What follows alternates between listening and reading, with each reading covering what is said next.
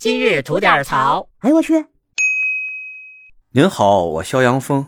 哎，您发现没有啊？自从电商网购平台啊推出这个七天无理由退货以后啊，这个买卖双方围绕着这条规定是展开了一系列斗智斗勇的行为啊。这不今儿嘛，又有一条商家被大学生占便宜到崩溃的新闻啊，冲上了热搜。说的是呢，山西工商学院在举办一场文化艺术节的活动，在这个活动期间吧，同学们啊集体购买了一批衣服当做演出服。但这活动结束以后呢，衣服也穿完了，又把这批衣服啊集体给退了。那都是在一家店上买的嘛，还有那七天无理由退换。那这商家肯定不乐意嘛，表现得相当的愤怒啊，在社交网站上公开就抱怨了，说你们学校的学生买我们家的衣服，学校搞完活动穿过了，全部申请退货退款，这就是你们教出来的当代大学生吗？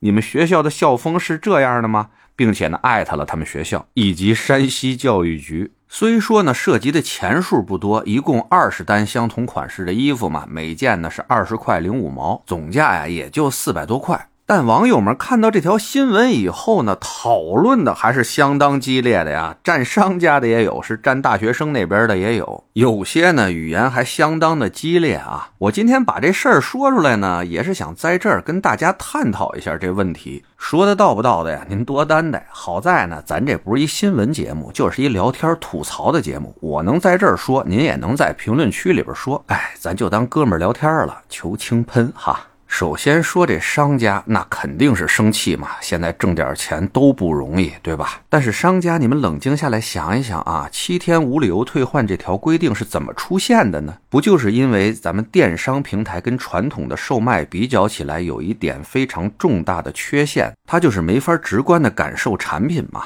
您真别小看了这一点啊，那真是能劝退不少人啊。而在没有七天无理由退换这项规定之前呢，电商平台上每天为了处理这些退换货的事宜啊，那也是付出了很大的成本，不管是从时间上还是从人力上啊。那时候网友有句话，这各个的网络商家对于退货这事儿啊，只有两个不退，一个是这不退，一个是那不退。当时的纠纷也是比较多的。那这种情况呢，明显跟网购存在的这种底层逻辑，也就是快捷方便的这种原则是相违背的呀。于是呢，各个平台纷纷推出了这种七天无理由退货的规定，一是减少了沟通成本，再有呢就是让顾客买着放心啊。而一般情况下呢，这个七天无理由退换是属于商家给到顾客的一个增值服务，是商家可以自己勾选的。那从数据上可以很明显的看出来，在同等级别的店铺上，同一样商品价格一样的情况下，有这个七天无理由退换的商家卖的就是好啊。也就是说，这项规定已经在某种程度上成为某些商家的促销手段了。那你在享受这项规定给你带来的促销和盈利的同时，那你肯定也是要承担这项规定给你带来的相对风险吧？就比如你开个饭馆做开业促销似的，七天开业大促啊，所有消费者啤酒畅饮，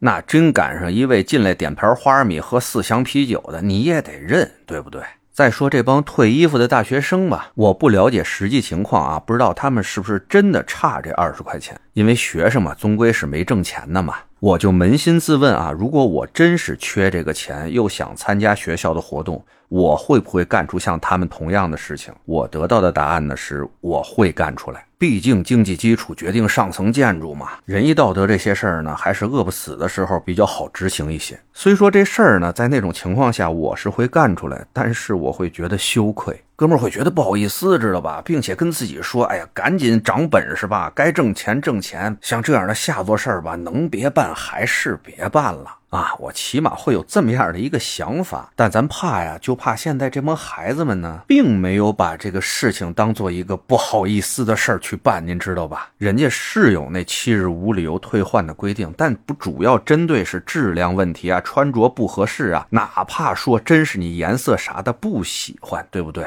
但您这不拆标签的，穿完了用完了就给人退回去，也就是说，您从买的时候就压根儿想着给人退呢，这不摆明了就是为了占便宜呢吗？这小便宜占的啊，说实话，多少有点磕碜。您想想，有多少初衷很好的规定啊，就是因为咱们自以为是的钻这些规则的漏洞而被取消了的呢？而且啊，您琢磨琢磨，如果一个人啊就占惯了这种小便宜的话，这人的格局他还大得起来吗？那句老话怎么说的来了？好占小便宜啊，容易吃大亏。这话呀，多少有点道理。您说是不是？